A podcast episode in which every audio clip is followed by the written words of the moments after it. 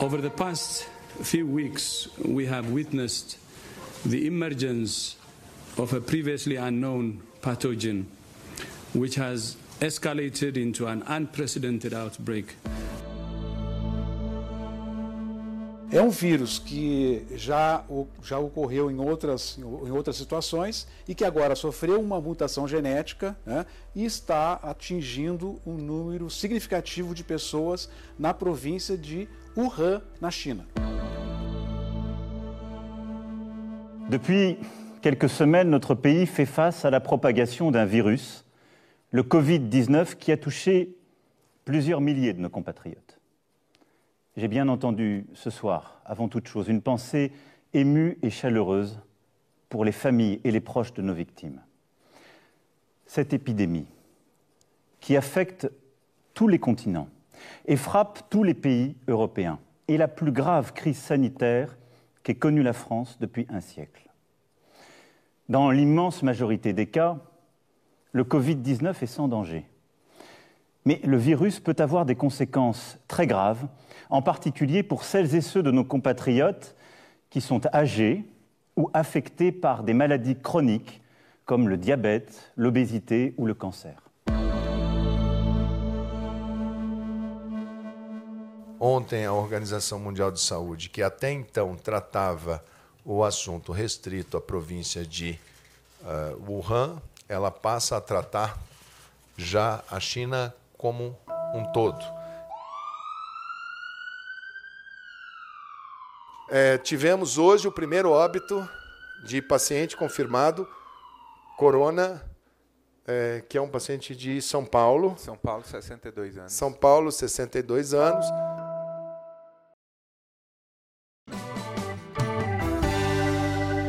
Virologia, do surgimento ao Covid-19. Quando surgiu a virologia?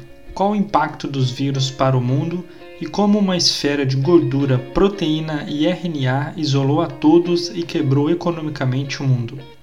Vamos entender mais da mutação que fez do Covid-19 o agente da histórica pandemia que estamos vivendo. Seja bem-vindo ao Animálculo, o seu podcast sobre microbiologia. Esse é o segundo episódio. Se você ainda não escutou o primeiro sobre o microbioma e transplante de fezes, assim que escutar esse, volte e ouça o primeiro. Eu sou o Conrado Vieira e juntos vamos conversar sobre o impacto dos micróbios sobre o mundo e as nossas vidas. Bom, o convidado do Quorum Sense de hoje é o mestre em biologia celular e estudante de doutorado em genética de biologia molecular na Unicamp, meu caro Ítalo Spost. Olá, e aí, pessoal? Tudo bem, Ítalo? Tudo jóia, Conrado? Como é que tá as coisas aí? Tá tudo bem. É bom falar com você mesmo nessa correria de Covid. né? Eu tentei esse contato com você, você né, conseguiu um tempo para poder prestigiar o podcast aqui. Eu já agradeço de antemão. E já peço para você começar, Oito, você que já trabalhou com vírus, que está envolvido nessa frente da Unicamp com o Covid-19, contar para a gente um pouco da história da virologia, porque chegou agora esse ponto de todo mundo estar tá investigando um vírus em específico, mas a gente tem toda uma história da ciência por trás. Eu queria que você compartilhasse com a gente. Bom, primeiro eu agradeço também o convite aí, essa oportunidade, que eu acho bem legal esse tipo de iniciativa, de divulgação, de tentar levar o conhecimento e esclarecimento para as pessoas. É, mas falando sobre o histórico do vírus, a gente já tem é, manifestações é, clássicas, assim, já relatadas dos vírus desde a época do Egito Antigo. Tem muitas daquelas pinturas de parede, aqueles quadros feitos em argila, sabe, que mostram pacientes ou pessoas, até alguns reis, né, os faraós, que apresentavam é, características clássicas de vírus como da poliomielite, né, que é o vírus que causa a, paralisia infantil. Então você dá ah, uma olhadinha... Então eu acho que eu já vi alguma coisa assim, tipo mostrando é, algumas deformidades anatômicas, então já eram relatos da, de vírus né, na antiguidade. Isso, só que eles não sabiam que era vírus, né? Eles tratavam como qualquer outra coisa, ou até como é, manifestações, sei lá, é, dos deuses, pragas, sim. esse tipo de coisa. Ah, sim, com certeza. É, mas não era vírus ainda, eles não falaram que era vírus, né? Então dava pra ver aquelas pinturas com o pessoal com a perna mais fina, usando coisas para apoiar e tudo. É, na época da, da, do descobrimento do Brasil e da, da invasão do Império Azteca também, que foi mais ou menos no mesmo período, lá para 1500, eles usaram o vírus como uma ferramenta de arma biológica mesmo, né? Eles pegavam cobertores dos pacientes infectados, do, do, da tripulação infectada do navio, porque eles sabiam se eles pegassem o cobertor de alguém que estava doente e desse para a pessoa que estava saudável, a pessoa ficava doente. Entendi. Então, eles já tinham uma, noção que ali tinha alguma coisa, eles não sabiam o que, mas se, ah. se tocassem alguém doente, aquilo ia passar para uma outra pessoa. Exatamente. Tinha algo patogênico ali que eles achavam que era algum fluido, alguma coisa. Às vezes eles atribuir energia, né? Sempre tem esse misticismo por trás do vírus. Mas aí eles pegavam esses cobertores e começavam a distribuir para os povos nativos. E como eles não tinham resistência, não tinham imunidade ao vírus ainda, era coisa nova, eles começavam a matar assim, em massa os índios, sabe? Tanto aqui no Brasil quanto no, no Império Azteca. Aí isso foi os primeiros relatos de, assim, de uso de vírus dessa forma. É, de manipulação do vírus, mas de uma maneira indireta. Eles não sabiam que eles estavam manipulando o vírus, obviamente, né? Porque até então o termo vírus nem tinha sido criado ainda, né? Entendi. É, acho que o termo veio bem mais depois, né? Como né, o nome bactéria, o nome dos principais grupos de micro-organismos vieram uhum. depois né, do entendimento do que era aquilo, né? Sim, exatamente. É. Então, levou um tempo. Aí depois com isso, é, lá para o lado de 1600, 1700, eu não sei lá tá certo, acho que é 1650, eles começaram a identificar aqueles mosaico da, das flores, da tulipa. Se você já ouviu falar. Já, já ouvi isso. Na época da, da Europa era um comércio, é, acho que simplesmente na Holanda, se eu não me engano, era um comércio muito forte de flores e as flores que apresentavam determinadas características eram mais apreciadas. Então, você procurar aí mosaico da tulipa, ou vírus da tulipa, alguma coisa de flor, você vai ver que tem umas flores com uns rajados bonitos, é bem interessante a mesclagem de cor. E essas flores eram raras e tipo, muito caras. E daí eles viram que se ele macerasse uma flor dessas e borrifasse em outras, as outras também ficavam assim. Então, novamente, aí é um histórico de manipulação. E depois, mais pra frente, foi descoberto que era vírus. Mas o termo vírus em si, que, que, que vê que vírus significa veneno do latim, foi, foi proposto lá na, em 1890, quase 1900, que foi bem lá para frente. Que primeiro eles começaram a observar o, o, o vírus do mosaico do tabaco, que causava, uma, causava uns, uns, calos na folha, e daí eles viram que se eles macerassem aquelas folhas e filtrassem, porque na época já, já sabia que agentes patológicos bacterianos não eram filtráveis, eles chamavam de agentes não filtráveis, né? Entendi. Mas se eles filtrassem esse macerado numa membrana muito fininha, muito pequenininha, que não passava bactéria, ainda assim a outra planta desenvolvia a doença. Então eles... Entendi. Então eles tinham um indicativo que tinha uma coisa menor do que uma bactéria. Menor que bactéria. Certo. Exatamente. Só que no microscópio eles não viam nada, então eles achavam que era um veneno, literalmente. Ah, a planta produz um veneno, produz uma toxina que vai infectar as outras. Mas daí eles começaram a fazer o teste, tipo, ferve uma, não ferve outra, congela, descongela, e foram vendo, identificando características biológicas. Até que um determinado momento eles definiram aquilo como um agente patológico que era distinto das bactérias e causava. E, se você infectasse um, você conseguiria infectar o próximo. Então, se eu infectar a planta A, B com a planta A, eu posso pegar a planta B e infectar a C. E a C infectar a D. Então, era um, um agente é, replicativo biologicamente, entendeu? Se ficou claro o, que eu quis dizer. Não, ficou super claro. Eu não sabia dessa história é. do vírus como né, o descobrimento, né, a, vamos dizer assim, a descrição de uma coisa que é além do que uma toxina, né, uhum. como um agente causador de, de doenças. Aí. Muito legal, Ítalo. Ítalo. E assim, a gente tem os vírus, né, eles partiram de algumas características em, em específico.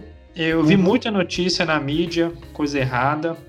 É, agora vamos entrar um pouco já no, no coronavírus. Né? Uhum. Então, você tem mais alguma coisa da história para complementar? Não, esse, esse, é tipo, é o básico onde foi falado assim, ah, isso aqui é um vírus, é, uma, é um agente patológico é, não visível ao microscópio de luz, que é diferente de uma bactéria.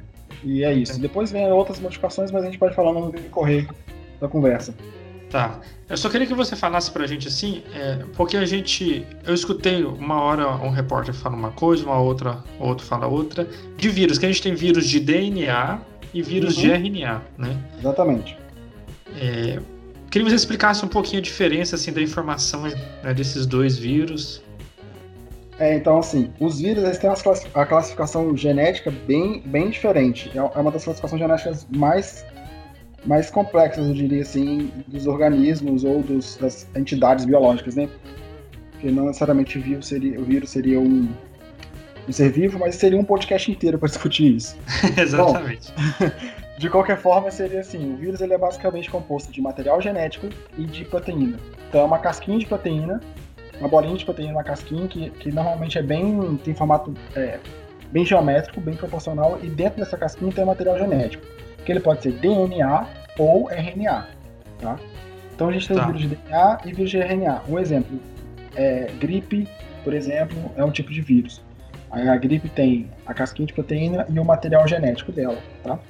É, dengue é outro tipo de proteína, que é de vírus, é uma casquinha também com material genético. Dengue é vírus de RNA, gripe é vírus de DNA. Então são é, material genético diferente. Tá, então só para acho que para quem não conhece muito DNA, RNA, então é o código, né, é o código genético que tem as informações de como a célula vai né, sobreviver ou como a, a, informação vai ser lida ali. Então é como se eu pegasse um livro e tivesse um manual ali de como fazer um bolo e aí vou fazer um bolo. E aí uhum. vamos dizer que o DNA seja uma língua, né? E o RNA seja um pouco diferente, como se fosse o português ou o espanhol, a grosso modo, assim. Exatamente. Eles então, têm as informações com alguma, algumas letras diferentes nesse caso, né? Sim, exatamente. É... Então, é, se você parar para ver, a, a, a, genética, a constituição do vírus é uma coisa bem simples, que é um material genético, como você falou, hoje tem informação. O vírus carrega com ele a informação necessária para que a célula produza mais vírus. Então, essa informação pode estar em DNA ou RNA. Certo. certo. A célula hospedeira, a célula que foi infectada. Então, sozinho o vírus não é capaz de replicar. O vírus é altamente dependente de uma célula hospedeira. Então, por isso que ele precisa de infectar algum outro organismo, seja vegetal, seja animal, seja bactéria, qualquer coisa. Sim. Uh, uh, então, é, é uma informação que não é tão consenso assim, né? Mas só pra gente resumir, você falou que dá um podcast, dá realmente um episódio só sobre isso. Uhum. Mas o, o, vírus, né? Ele não é tido como um organismo vivo. Não necessariamente. É, o termo mais comum usado é entidade biológica, sim. Porque... Sim, é porque eu já vi autores, né, falando, ah, porque ele não tem um metabolismo próprio, né? Uhum. Então ele uhum. não consegue, por exemplo, gerar energia, e aí se não está gerando energia, não está vivo, né? Isso é o que eu tenho, assim, como conceito para mim, mas eu sei que os vírus, né, eles são muito diversos e isso um dia pode não ser a verdade, mas é o que é mais aceito atualmente, né? Exatamente, é mais aceito. Assim, há dois, três anos atrás, é, a, no FMG mesmo, eles classificaram um novo vírus, que é o tupanavírus. Tupanavírus, não sei se você ouviu falar. Não, é um vírus gigante, é um vírus gigante, essa família dos Mimiviridae. É um vírus gigante mesmo, porque assim, o genoma dele codifica mais de 1.500 proteínas. É tipo muita proteína. Porque um vírus normalmente, você pegar um vírus da dengue, sei lá, tem 9, 10, tem 8 ou 9 proteínas, se eu não me engano. Aí você pega um vírus que tem 1.500 proteínas. Então, tipo, é um, e um material genético imenso. É, então é um vírus com a Entendi. Então seria como, oh, na, na, nossa analogia aí do, né, do livro de receitas, seria como né, um vírus da dengue, ele conseguiria fazer 8 receitas Isso. e um outro 1.400. Exatamente. Então é, é, muito. É um livro é. bem maior esse. Então, assim, e inclusive o vírus é tão grande que dá para ver microscópio de luz. Não, é, microscópio comum. Não precisa daquele super microscópio eletrônico, né? Por causa do tamanho. É, mas isso levou, voltou a esse questionamento sobre complexidade de organismos, ser vivo ou não, mas por enquanto o termo mais usado que eu vejo é entidade biológica que é, é algo que tem características é, bioquímicas, biológicas, mas ainda não tem, igual você falou, um, um metabolismo próprio, uma capacidade de sobreviver por si. É, a gente tem né, aquele dogma central da, da biologia que é um, uma das premissas é a capacidade de passar aquela informação né, para frente. E isso o vírus consegue, porque ele vai escravizar a célula para poder duplicar o seu material genético, a sua informação. Mas toda questão de metabolismo ele está refém da célula hospedeira. Né? Exatamente. Inclusive o dogma central, é, quem quebrou o dogma central foram os vírus, né? Porque o dogma central a gente tem, só para dar um, um parênteses, o dogma central a gente tem é o DNA, que a gente que seria a nossa receita, né, o nosso caderno de receitas, o RNA, que seria o intermediário aí, e o final a proteína, que seria o, o prato que a gente quer fazer, né? Então, DNA, sim, RNA, sim. proteína. É sempre nesse sentido, isso é o dogma central. Os vírus conseguem fazer coisas diferentes, eles conseguem fazer o contrário. Eles conseguem pegar o RNA e transformar em DNA. Então, ele já deu uma, o vírus já deu uma quebrada aí nesse dogma central, entendeu? O que a gente sim. chama de de, de, de, uma transcriptase reversa. É um nome meio doido, mas é uma, uma proteína extremamente importante que ela revolucionou a biologia molecular. Ah, sim, e também hoje ela é muito utilizada em drogas, por exemplo, contra o HIV, e também é um, um dos focos da pesquisa para medicamento contra o coronavírus. Exatamente. É, é, inclusive, um dos problemas que a gente está tendo na pandemia atual de coronavírus é que é, é necessário essa enzima, transcriptase reversa, para se fazer o exame do coronavírus, certo? Então... Entendi. E essa, e essa, proteína, no caso do coronavírus, essa enzima que vai fazer esse papel de pegar, por exemplo, a partir do bolo, fazer o livro, uhum. ele vai pegar o produto pronto e fazer, é, escrever ali os passo a passo, é uma proteína específica ou ela já é genérica? Como é? Então, o coronavírus não tem essa proteína, o coronavírus não tem a RNA é, transcriptase que a gente fala, né? Transcriptase não, desculpa. É, RNA transcriptase. Ah, transcriptase reversa, desculpa. Transcriptase reversa. Esse vírus que tem transcriptase reversa, por exemplo, é o HIV. Ele é um vírus de RNA. Daí ele é capaz de pegar o RNA dele e transformar em DNA. E esse DNA é incorporado no DNA da célula hospedeira. Esse é o problema Entendi. do. Entendeu? Do então, mas o, é, esse é o problema do, do, do, HIV, por exemplo. O coronavírus não tem a transcriptase reversa. Ele é, apesar de ele ser um vírus de RNA, ele não tem a transcriptase reversa porque o material dele genético é replicado de RNA para RNA direto. Ah, direto. Direto. Entendi.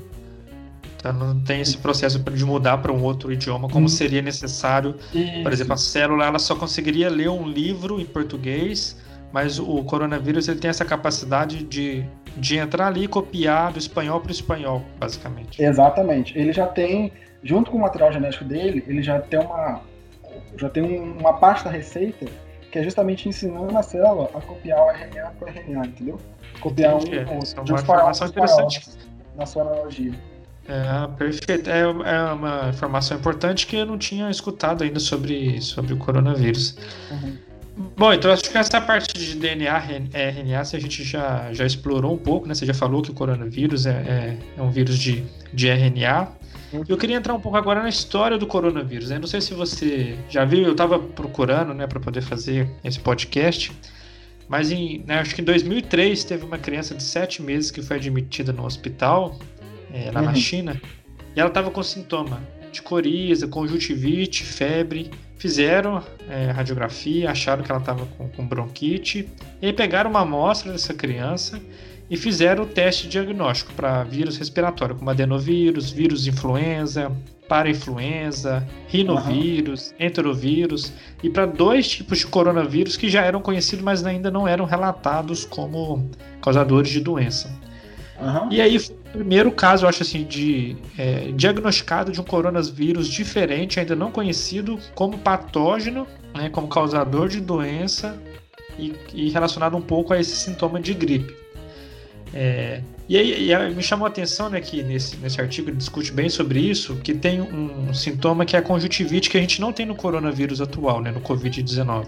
É, então, parece que em casos clínicos, menos de 1% ou 0,5% dos casos apresentam conjuntivite, né? Ah, então Do, tem alguma, é, uma, é. relação, assim.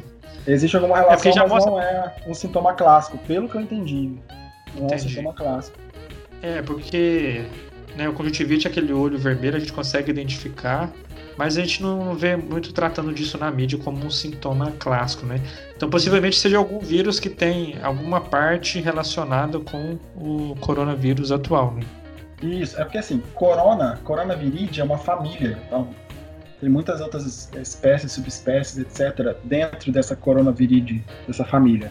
Inclusive, já se conhece muito o vírus de coronavírus para animais, para uso veterinário. Já tem várias vacinas de coronavírus para uso, para uso veterinário. Mas não é o mesmo vírus que infecta o humano, entendeu? Não é a mesma coisa, são vírus diferentes.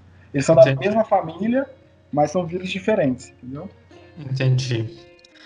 É, a gente tem né, esses casos, eles foram surgindo ao longo dos anos, né? então tem esse de 2003, eu vi depois uhum. de 2011, mas foi final do ano passado que a gente teve né, essa, essa, o início dessa pandemia que a gente está vivendo.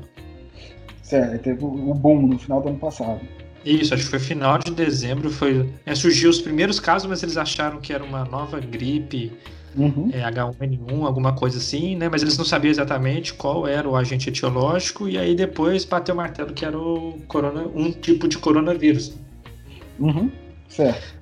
E aí, o, eu queria falar que você falasse um pouco pra gente, assim, é, o que causou, né, não sei se você sabe, essa diferenciação desse coronavírus em relação aos outros, dessa capacidade de, de dispersão que ele está tendo? Então, é, existem várias características que fazem o vírus ser muito é, infeccioso. É, primeiro é a maneira como ele vai infectar a pessoa, certo? Porque o vírus ele precisa de um, ele só consegue se ligar a um receptor específico na célula. Então, imagina que o vírus só consegue entrar numa célula por uma porta específica. Fazendo essa analogia. Só que nem todas as células têm essa porta. Os vírus que têm essa alta taxa de dispersão e infectividade normalmente infectam vias aéreas, que é vírus que espalha pelo ar. Então as portas das vias, as células das vias, aéreas, das vias aéreas têm essas portas que o vírus consegue entrar. Isso é uma característica muito é, forte em vírus que se espalham tão rápido. Outra característica são sintomas não tão diferenciados dos outros vírus e também sintomas não tão letais, no geral. Vou dar um exemplo. Ebola. Se você estiver contaminado com ebola, ela começa a sangrar, tem hemorragia, gengiva e tudo. Então eles vão lá rapidinho e isolam o paciente. Então, normalmente, quando a pessoa está tá com ebola, a pessoa está infectada, ela vai desenvolver aquele sintoma muito forte. No caso do coronavírus, do, do, do SARS-CoV-2, que é o nome do vírus, ele não desenvolve sintomas tão fortes, então é difícil de identificar uma pessoa que seja, seja infectada pelo vírus no início da infecção. Às vezes a pessoa então, não desenvolve sintoma, entendeu? Entendi. Então, esse pode ter sido, por exemplo, no início, um problema de não conseguir isolar o paciente porque os sintomas eram meio genéricos, assim, de uma. Isso. É, tido como uma virose branda, alguma coisa assim. Exatamente. E, assim, é, às vezes a pessoa nem desenvolve sintomas, ela carrega o vírus com ela, ele vai levando para outro, para outro, outro. Então, você pode ver que está surgindo estudos aí que mostram que é, outros países já, tinham, já estavam com pessoas circulando com o vírus é, em janeiro desse ano. Então foi antes da pandemia estourar, entendeu? Entendi. Então antes de começar. É porque assim, o que a gente percebe é que o vírus ele disseminou rápido também porque o mundo está conectado, né? O avião é, hoje você cruza o mundo, tá né? Aí, né? É, exatamente. Então, então a, aquele público que viaja, que né, normalmente é um público às vezes mais jovem, que tem uma uhum. saúde melhor, que começou a disseminar, e aí quando isso chegou no público, que era mais esse grupo de risco, tem mais risco de contrair a doença de forma grave, que uhum. realmente alertou o mundo. Isso, aí explodiu. Então você vê que juntando essas características de ah, sintomas não tão característicos ou, ou ser assintomático, é, globalização, toda essa, essa capacidade do vírus se contaminar espalhando pelo ar, porque não é qualquer vírus que você consegue assim, é, sei lá, por exemplo, é, alguns outros vírus. Eu vou falar, tô falando de dengue e zika aqui, porque foi o vírus que eu trabalhei mais, e são vírus muito comuns no Brasil, né? Então acho que pelo menos mais alguém já ouviu falar. Se você tomar um banho de zika, dificilmente você vai ficar infectado pelo vírus. Você depende Entendi. do mosquito ir lá e te picar e apresentar nessa, nessa parte da sua pele. Você precisa Agora, do vetor ali para colocar já dentro do seu, do seu, seu organismo, já, diretamente diretamente. Agora é, é diferente. É o sistema imunológico nosso ele tem várias defesas. Nossa pele, as enzimas da boca Isso. já é uma grande uma parte bem da... forte. Exatamente. Agora, o, no caso desses vírus que atacam via respiratória, é muito difícil, porque você inala, já era, entendeu? Você expirou, ele já vai estar em contato direto com a célula que ele precisa. É igual acontece com gripe, com esse vírus, igual ao SARS-CoV-2, que é o vírus, né? Que causa a Covid-19. Entendi. Então, eu estava pesquisando, é, eu queria entender, porque eu, eu vejo é, se discutir muito, mas não explicar o que realmente foi a mutação. Né? A gente tem duas, três mutações, mas o que eu queria trazer para gente, a gente uhum. conversar um pouco foi uma mutação específica que foi no reconhecimento do vírus com a célula. Então, quando você falou uhum. assim, que depende que o vírus tenha aquela porta que ele possa entrar, uhum. é, eu, eu daria uma, uma relação como se ele tivesse encontrado a chave para entrar na nossa célula, né? Isso. É, então, depois de um assim, vírus, igual falei, vírus é, é, é, muito simples, é, é, proteína e material genético. A nossa célula tem vários mecanismos de corrigir o nosso material genético se gente sofrer alguma mutação. Nem sempre ela consegue. Agora, o vírus não tem esse mecanismo. Então, imagina um vírus de RNA que é bem mais que é bem mais sensível do que DNA, a chance de acontecer uma mutação naquele material genético é bem grande. Então pode ser que ao acaso alguma mutação tenha acontecido que fez com que o vírus ou conseguisse achar a chave para abrir a porta da célula, ou se ele tivesse mudado um pouquinho de formato e conseguisse passar na porta que já existe, entendeu? Então houve uma é, pequena alteração vi, aí. Sim, é o que eu vi foi, é, metaforicamente, se ele tivesse ah. né, outros coronavírus tentando abrir uma porta com uma chave genérica ou com uma chave que é para abrir né, uma célula de uma ave, tentando abrir. Se ele forçasse ali, se o organismo não estivesse muito bem, ele conseguiria entrar. Mas uhum. o coronavírus ganhou a chave né, para poder entrar né? na porta. Que, é, é, exatamente, uma boa palavra, é uma chave mestra e ele conseguiu então ter esse sucesso de colonização associado, né, ao que você falou, os sintomas muito pouco específicos e a globalização foi um, um, hum. um trampolim para a colonização mundial. Exatamente. Então foi um, uma coisa foi levando a outra até que chegou no que a gente está agora. É. E é, aí, Ítalo, a, a, a, gente tem várias teorias de como né, esse coronavírus saiu do ambiente e veio né, para uhum. colonizar o homem. Né? Então, uhum. a mais a, a, teoria mais aceita é aquela que ele estava no pangolim, né, um vírus que já estava ali no pangolim. Uhum. É, e aí ele sofreu uma mutação, e aí no mercado de Wuhan, por causa de fatores culturais, alimentares, se alimentaram daquela carne e aí começou, né? Isso, aham. Uhum. E essa, eu não sei se você conhece um termo chama navalha de Ockham, né? Uhum. Que é a teoria de que a coisa mais simples é a verdadeira, né? Então uhum. isso é o mais simples, mas não necessariamente isso vai ser a verdade absoluta. Isso. É, isso foi o que eles conseguiram chegar fazendo o que eles falam de rastreamento reverso. Eles vão vendo as situações, tentaram isolar o que seria o paciente zero, e vão fazendo estudos micro e abrangendo para um macro, fazendo varredura até que eles acham um caminho e vão seguindo esse caminho. O que eles acharam mais, mais é, fácil, mais, mais encaixava melhor seria isso de, de, consumo de carne de animal silvestre, de animais silvestres, que é comum nessa área da China. Você falou, uhum. fatores culturais e alimentares, alimentares, e eles conseguiram identificar alguns pangolins que haviam um, um vírus muito parecido com esse que está rolando na, na pandemia de agora.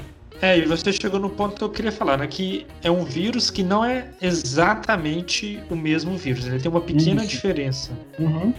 E é isso, aí eu vi artigos contra as teorias falando que é, esse, esse Covid-19, ele já transitava entre o, o, homem sempre brigando com o sistema imunológico para tentar colonizar aquilo, então ele já estava, na verdade, na gente, não necessariamente ele ele entrou no sistema, né? entrou no corpo humano em 2019, mas 2018, 2017, só que ele era muito ainda tímido, assim, os sintomas às vezes era uma virose, que o médico te receita alguma coisa para sintoma, mas uhum. aí dentro já do corpo humano ele sofreu uma mutação e aí a disseminação começou. Isso, então, aí são, são várias teorias, e tipo, a, a mutação nesse vírus é muito fácil de acontecer, então é, é também provável.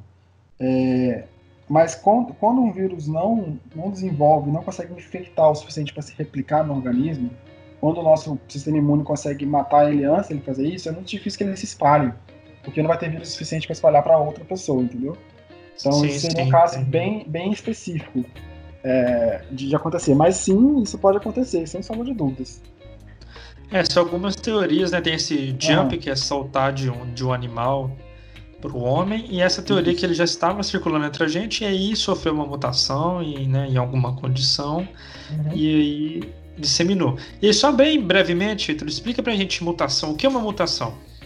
É, é, a gente entende como mutação é quando o nosso material genético tem a falha em algum gene, tá? porque nosso material genético é grande e ele tem pedaços que são genes. Esses genes que são as receitas para fazer o bolo lá que a gente falou. Então, se você tiver uma falta desse gene ou um gene que vai fazer um bolo que não fica gostoso, um bolo que não funciona, a gente fala que tem uma mutação. O que, que acontece na receita? Às vezes troca uma letra pela outra. Mas uma simples letra, uma simples letra faz com que a receita toda desande. Então a gente chama isso de mutação. Tem várias classes de mutações, mas o geral é isso. Às vezes troca uma, uma o ingrediente por outro, entendeu? Ah, vou trocar leite por óleo, por exemplo. Troquei uma base do DNA por outra base ou às vezes falta o ingrediente, então isso tudo ele chama de mutação. E tá, mas, mas Oito, a mutação ela pode ser. Sim, mas a mutação para o organismo, né? Então hum. vamos pensar no vírus. Ela pode ser boa ou ruim para o vírus, né? Isso, é, é a caixa de Pandora, né? As mutações é, não são controladas, elas são aleatórias, e alguma das mutações aleatórias pode ser que seja favorável. É, o que a gente tem, por exemplo, um organismo vivo que tem uma mutação que não é boa, né? Aquele organismo pode, de repente, morrer. Né? Isso. Então isso não vai perpetuar essa característica. Mas se é uma mutação que vai trazer para ele uma vantagem, uhum. então, de repente, aquilo vai fixar, né? Aquele, aquela característica vai fixar dentro daquela, daquela população e, e vai se perpetuar entre as espécies aquele, aquela mutação boa. Aquela então o coronavírus ele teve, ele teve essa mutação de, de ter a chave, né? Encontrou a chave certa. Né? Na verdade, como a mutação é o acaso, seria como caísse no colo do vírus a chave para abrir a nossa porta e aí ele uhum. entrou. Exatamente. É, e aí, Ítalo, eu queria é, aproveitar né, que a gente está falando disso de mutação, que existem várias teorias, né? Muito mais do ponto de vista empírico de pessoas que né, não são da, da, área acadêmica ou cientista, falando do surgimento do coronavírus dentro de um laboratório. Uhum. E eu vi trabalhos falando que isso é, é, quase que nulo, né? A gente não pode bater o Sim. martelo que isso não, não, não possa ter acontecido, mas é praticamente nulo a probabilidade. É, é, a gente viu pelas análises que, que foram feitas aí, saiu artigos recentes na Nature, que é a revista científica mais importante do mundo, mostrando as análises da, da sequência do material genético desse vírus, tá? É o que a gente chama de sequenciamento. É, sim, é possível fazer vírus em laboratório, inclusive isso é uma coisa que eu faço aqui com muita frequência. Eu faço vírus, é, são, são vírus que não infectam humanos, obviamente, e esses vírus produzem proteínas que eu quero estudar. Então é uma técnica ah, que a gente legal. usa é, daria para fazer. Porém, quando a gente faz isso, quando a gente faz um vírus engenheirado geneticamente, que a gente fala, existem marcadores, existem é, cicatrizes que ficam no material genético do vírus. E essas Entendi. cicatrizes são rastreáveis. Então, se o vírus fosse criado em um laboratório, essas cicatrizes seriam rastreáveis, provavelmente. Então, por isso que eles falam que a chance do vírus ter sido criado em um laboratório é muito pequena. Porque seria possível identificar essas marcas no material genético. É, eu também estava lendo sobre isso, falando também que, por exemplo, ah, né, nessa analogia da chave. Então, o coronavírus ele ganhou essa chave. Né, então, se fosse feito em laboratório, o homem deu para ele essa chave, essa alteração na proteína que melhora o reconhecimento da nossa célula. Uhum. Só que quando foram fazer a análise né, do vírus genética, na verdade, ele tinha, como você falou, uma chave mestra. Né? Então, é, ele recebeu, na verdade, pelo acaso da mutação, uma melhora muito maior do que era esperado se fosse feita dentro de um laboratório. Exatamente. Então, assim, é, é bem um acaso. Então, é, é, muito, é muito difícil é, dizer que o vírus foi criado no laboratório com, com esses dados que a gente tem hoje, que dá para ver direitinho. Inclusive, dá para comparar entre vários coronavírus diferentes, de várias linhagens e de vários animais diferentes. Dá para comparar comparar eles com o humano e ver o que tem diferente. E daí dá para ver que nessas comparações também fica difícil de falar que o vírus foi feito em laboratório, porque seria muito visível. Entendi. Bem... Entendi. Oi, Túlio, só para a gente né, já ir caminhando para o final, é... o teste de detecção, a gente está trabalhando com dois testes, né, é, que é o uhum. de biologia molecular, que é eu pegar esse DNA, esse RNA, perdão, o RNA do vírus uhum. e amplificar ele. Quando eu faço esse processo de amplificar, de pegar, por exemplo, um livro, tirar duas cópias, depois dois, tirar quatro, né, e crescendo, vai ter um equipamento que vai me falar que realmente tinha aquele, aquele aquela informação ali, o RNA, né, que é o método uhum. é, molecular. E tem o um método é, que é depois, então quando a gente produz um anticorpo já pós-infecção, e aí eu consigo detectar a presença desse anticorpo pelo método rápido, que é semelhante ao teste de gravidez, né? Que é, esse, é um teste mais genérico. Sobre uhum. esse teste molecular, né? É, aí na Unicamp uhum. tem uma força-tarefa grande, dando subsídio para o governo, para outros laboratórios com isso. Você isso. me falou que você está trabalhando nessa força-tarefa. Eu queria que você contasse um pouco para gente qual o seu trabalho, o que vocês têm feito aí dentro da, da Unicamp. É, a gente está passando uma situação bem complicada em relação aos testes para Covid-19, para Covid-19, né? É, porque todos os insumos do teste são importados, certo? O teste padrão ouro, o principal de todos, é o teste molecular, por essa técnica que você explicou aí de PCR. Só que os insumos são todos importados. Imagina que tá todo mundo querendo comprar a mesma coisa. Então não tá chegando. É literalmente aqui. todo mundo, né? É, literalmente o mundo inteiro. Não, não tá chegando aqui. As empresas não dão conta de fabricar e o pouco que elas fabricam não chega no Brasil. Então, uma das iniciativas dessa força-tarefa é produzir in-house esses insumos biológicos para o teste, tá? para esse teste bio, é, molecular. É, e isso é uma das coisas que a gente está fazendo aqui. A gente aqui no laboratório, a gente, tá, a gente vai começar a fazer, na verdade, começar a produzir essas enzimas que são usadas nesses testes biológicos, justamente que a gente não está conseguindo comprar, tá? Entendi. Então é, é, é seria a ciência brasileira está dando subsídio, né, dando suprimentos para que sejam realizados os testes. Exatamente. E a, a, a força-tarefa da Unicamp, ela trabalha em, em diversos aspectos não só necessariamente no biológico, ela trabalha com aspectos sociais, estão fazendo um levantamento de de perfil social, é, social das pessoas, de área de isolamento, tipo alguns bairros são mais periféricos, mais humildes, tem, tem, que, ter, tem que ter uma abordagem diferente de isolamento. Então, a, a Unicamp está fazendo desde o trabalho humano até o trabalho mais... Social. Mais, é, do humano social até o trabalho mais aplicado da ciência mesmo, tá? De todas as tá. áreas. Então, eles Oi, tão... e, e... Ah, pode falar. Não, eles estão investindo desde de, conseguir mais equipamentos para o hospital das clínicas aqui, para fazer mais testes, até produzir os insumos para serem usados nesse teste. E treinando as pessoas para aprenderem a fazer o teste também. Entendi. Ituli, qual é o desafio de fazer esse insumo aqui dentro do Brasil? A gente precisa de matéria-prima para fazer essa, essas enzimas, é, muita coisa ainda importada, ou a gente já consegue escalonar isso um pouco mais aqui dentro? A gente, a, a, a gente consegue escalonar aqui dentro, é, a gente tem um problema muito grande que é patente. Então, a gente não pode ter dentro do nosso laboratório essa, essa, determinadas enzimas e determinados genes porque eles estão patenteados por outras empresas. A gente não pode usar por, por risco de, mesmo tratando-se de uma pandemia, por risco de processo. Então... Entendi, mas, mas Heitor, eu sei que é, foge muito mais do que, do que do nosso conhecimento, mas existe legislação que, de acordo, é, se for coisa de saúde, que o governo pode quebrar patente, como já quebrou patente de alguns medicamentos, né? Mas ainda não Sim. houve nenhuma mobilização nesse sentido. Não ainda. houve nenhuma quebra de patente, a gente acha que vai acontecer essa quebra em breve, mas não Entendi. houve quebra. Então, o nosso maior desafio no momento é conseguir produzir uma enzima, essas enzimas, que tenham as mesmas capacidades, tenham capacidades parecidas com a comercial, que tenha essa atividade parecida, mas não pode ser a mesma enzima.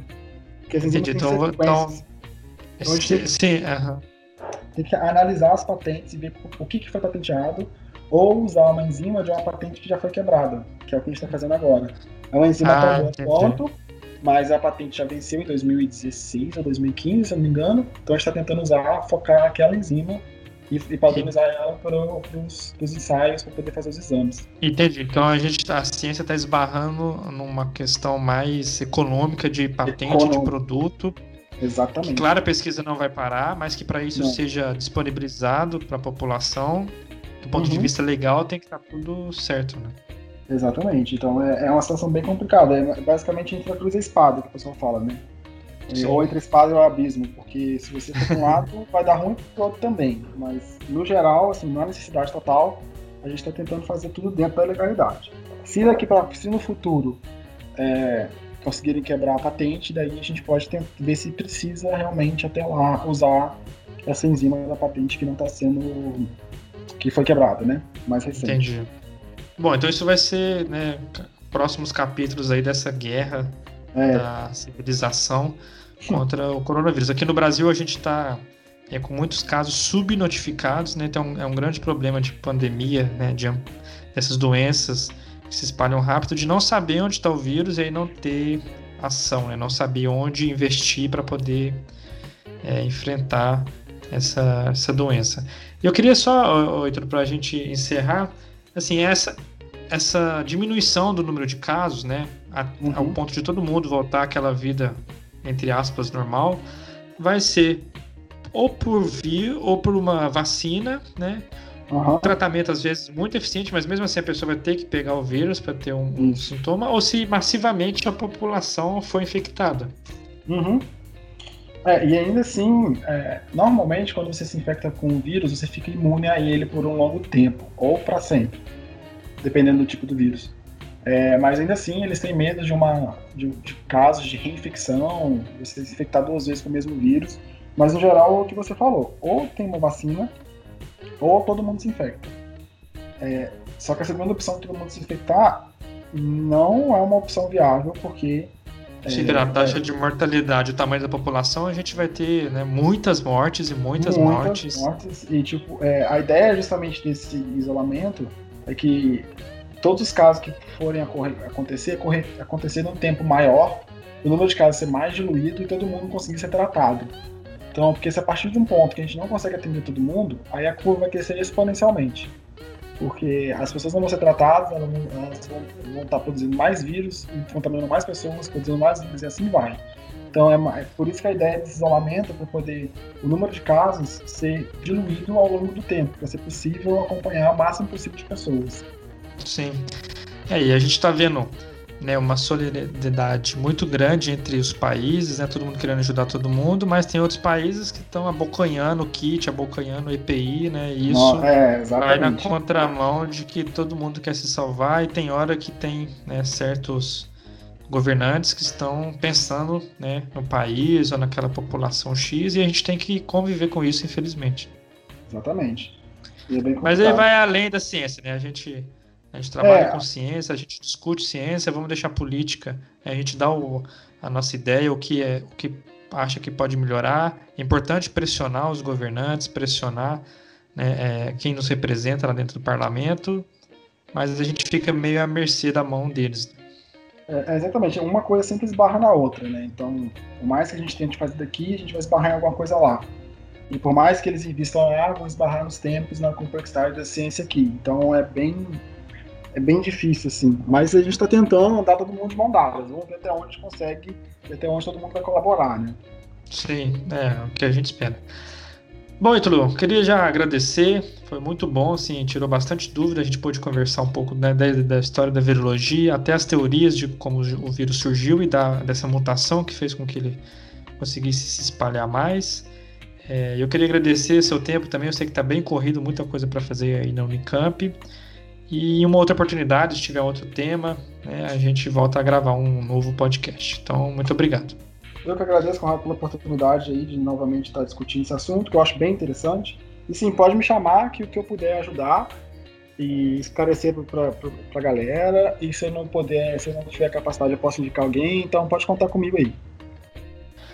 Combinado, então. Então, até um próximo episódio. Um abraço. Até mais. Abraço. Tchau. The only way we will defeat this outbreak is for all countries to work together in a spirit of solidarity and cooperation. We're all in this together, and we can only stop it together. This is the time for facts, not fear. This is the time for science, not rumors. This is the time for solidarity, not stigma. Thank you.